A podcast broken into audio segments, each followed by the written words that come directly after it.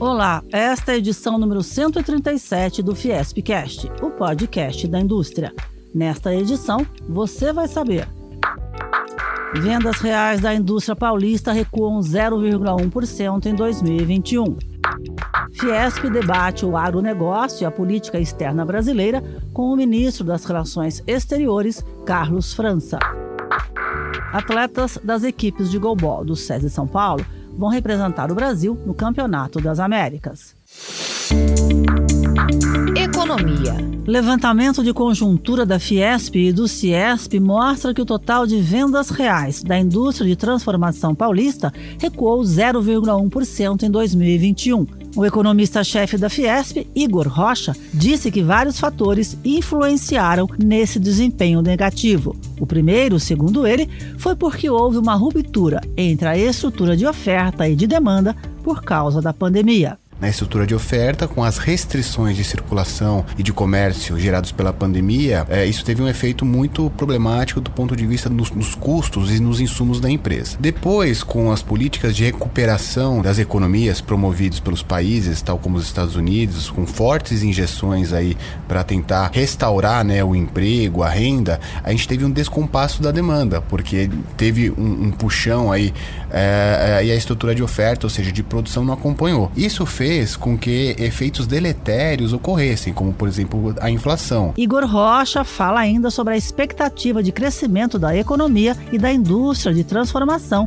em 2022. 2022 vai ser um ano de muitos desafios ainda. A gente vê que os juros estão crescendo num patamar muito adverso à recuperação econômica. O desemprego ainda está muito alto, praticamente 12 milhões de desempregados.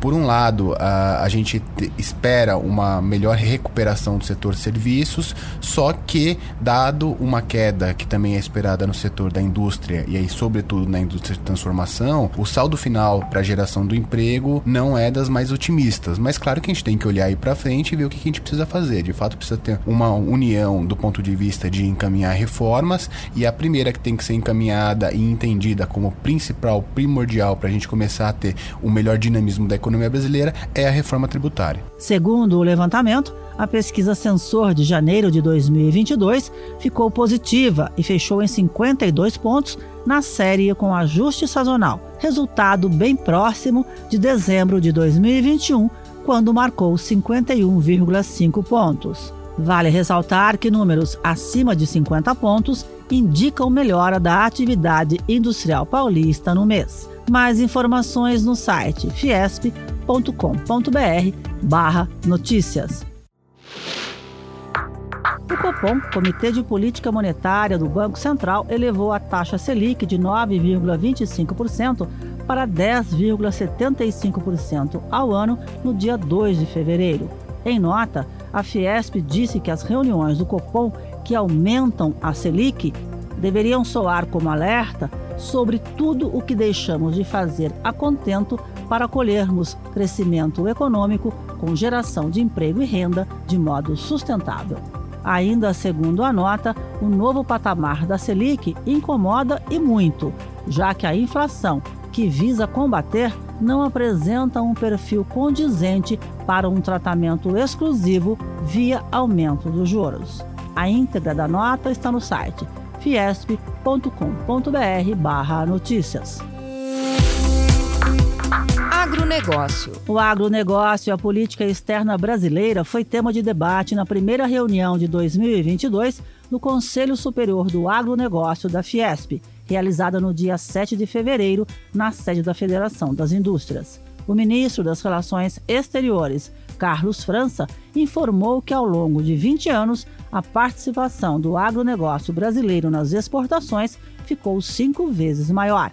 Passando de 24 para 120 bilhões de dólares, respondendo atualmente por mais de 40% de todas as vendas externas do Brasil. Em termos globais, segundo um estudo recente da Embrapa, a agropecuária brasileira está envolvida na alimentação de nada menos que 800 milhões de pessoas em todo o mundo. Os números positivos não param por aí. Hoje, o Brasil é o quarto maior produtor de grãos, o segundo maior exportador global de carnes, o maior exportador de carne de frango, o maior produtor mundial de soja e o maior exportador líquido de alimentos, levando seus produtos a mais de 150 países em todo o mundo. O ministro Carlos França disse ainda que o Brasil já abriu novos mercados para as exportações do agronegócio em 47 países. O conselheiro do Conselho Superior do Agronegócio da Fiesp, Marcos Yankee, ressalta a importância dos números citados pelo ministro, mas defende novas parcerias para o agronegócio brasileiro. Eu acho que a gente tem muito a fazer para diversificar mercados, não ficar tão dependente como nós somos de China e de Hong Kong, e a gente vê que o resto da Ásia já superou a Europa, né? mas tem um, um, trabalho a ser feito, principalmente nos Estados Unidos, onde a gente não aproveita bem os mercados aonde os americanos mais crescem. Né? O que mais cresce lá nos Estados Unidos é, por exemplo, frutas, legumes, verduras, pescados, produtos processados, uma série de coisas que o Brasil ainda não tem uma participação tão relevante. A matéria completa está no site Fiesp fiesp.com.br barra notícias. Vem aí! A Fiesp e a Prefeitura de São Paulo realizam a primeira campanha do ano de vacinação antirrábica para cães e gatos. A ação é de graça e acontece no sábado, dia 19 de fevereiro, e no domingo, dia 20, das 10 da manhã às 3 da tarde, em frente ao prédio da Fiesp, Avenida Paulista, 1313. Cães e gatos saudáveis, a partir dos três meses de idade, podem receber a vacina. Os pets com diarreia, em tratamento ou em convalescença de cirurgias devem aguardar a recuperação. Nos dias da vacinação, os cães bravos devem usar focinheira e os gatos devem ser transportados em caixas apropriadas.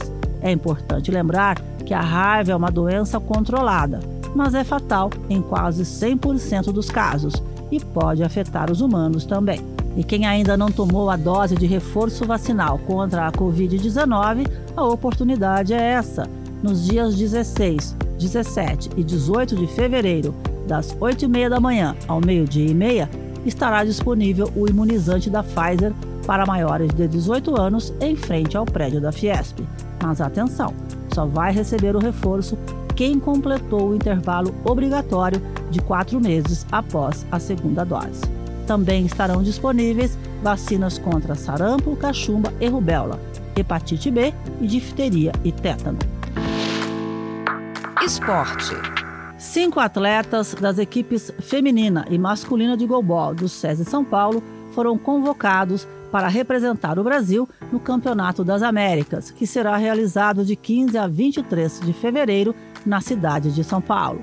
Diego Coletes, técnico do goalball do SESI São Paulo, explica por que essa competição é importante, principalmente para a equipe feminina.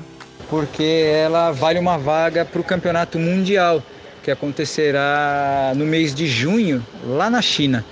Então, a seleção brasileira feminina, né, ela ainda disputa uma vaga para participar desse mundial no meio do ano né, e tem como principais adversárias aí, é, dentro dessa competição nas Américas, né, os Estados Unidos e o Canadá.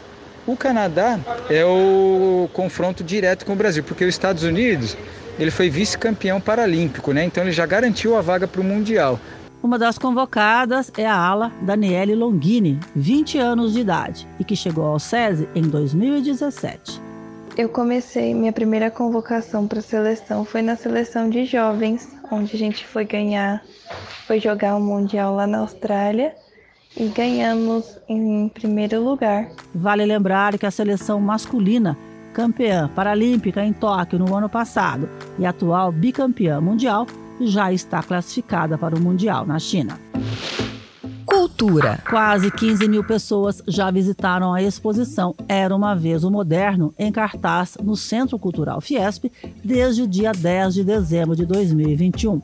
Considerada a maior mostra sobre o modernismo brasileiro, a exposição reconta três décadas da história desse movimento cultural e apresenta mais de 300 obras e documentos inéditos. O sucesso é tanto que quem visitou a mostra quer voltar, a exemplo do advogado de 71 anos, Antônio Claretti. Eu achei muito instrutiva, muito rica em obras que há muitos anos eu não via e obras que eu nunca tinha tido acesso. é, documentos, é, livros, né? é o filé mignon de toda essa, essa dessa modernidade está aqui. Né? Gostei muito, muito mesmo. Vou voltar. Recomendo, sim, recomendo muito.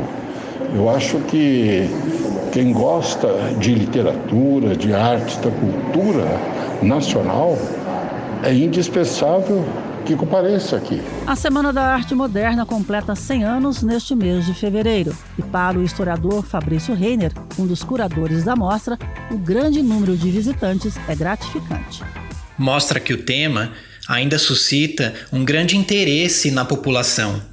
E é preciso mesmo aproveitar, porque uma reunião tão completa de obras como essa, eu acredito que só nas comemorações dos 200 anos. Portanto, fica aqui o convite para quem ainda não viu a exposição que venha e, e veja.